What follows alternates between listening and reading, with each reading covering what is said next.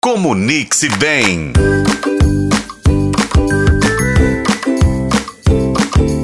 E aí, pessoal? É um prazer estar aqui de novo com vocês em mais um Comunique-se Bem.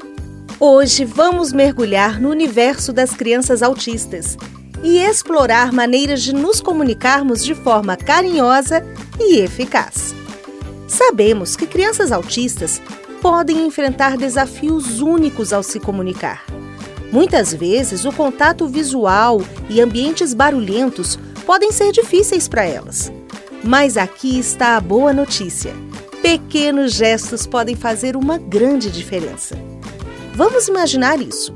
Uma criança autista adora brincar com quebra-cabeças. Quando você se aproxima, não force o contato visual.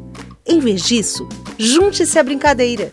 Comunique-se usando os interesses dela.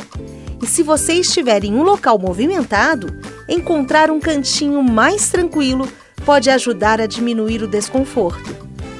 Olha, eu vou contar para vocês uma história que para mim é muito legal. Havia um garoto autista que tinha dificuldade em expressar suas emoções, como grande parte desses garotos. E a sua mãe introduziu um quadro de sentimentos, com os emojis, sabe? Quando ele se sentia alegre, triste ou com raiva, ele apontava para o emoji correspondente. Isso abriu uma forma de comunicação, fortalecendo o vínculo entre eles.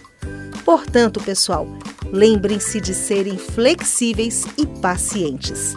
Encontrem formas criativas de se conectar com crianças autistas. Pode ser um gesto, um jogo ou até mesmo um quadro de sentimentos. Vamos mostrar para elas que nós estamos aqui para ouvir e para compreender. E olha só, pessoal, na próxima semana a nossa coluna será dedicada a outro grupo especial, pessoas com deficiência auditiva. Vamos aprender a tornar a nossa comunicação mais inclusiva, não é? E se você gostou dessa dica, acompanhe a gente aqui. Eu sou a Rafaela Lobo. Este foi o podcast Comunique-se Bem, que você pode acompanhar pelos tocadores de podcast e na FM O Tempo.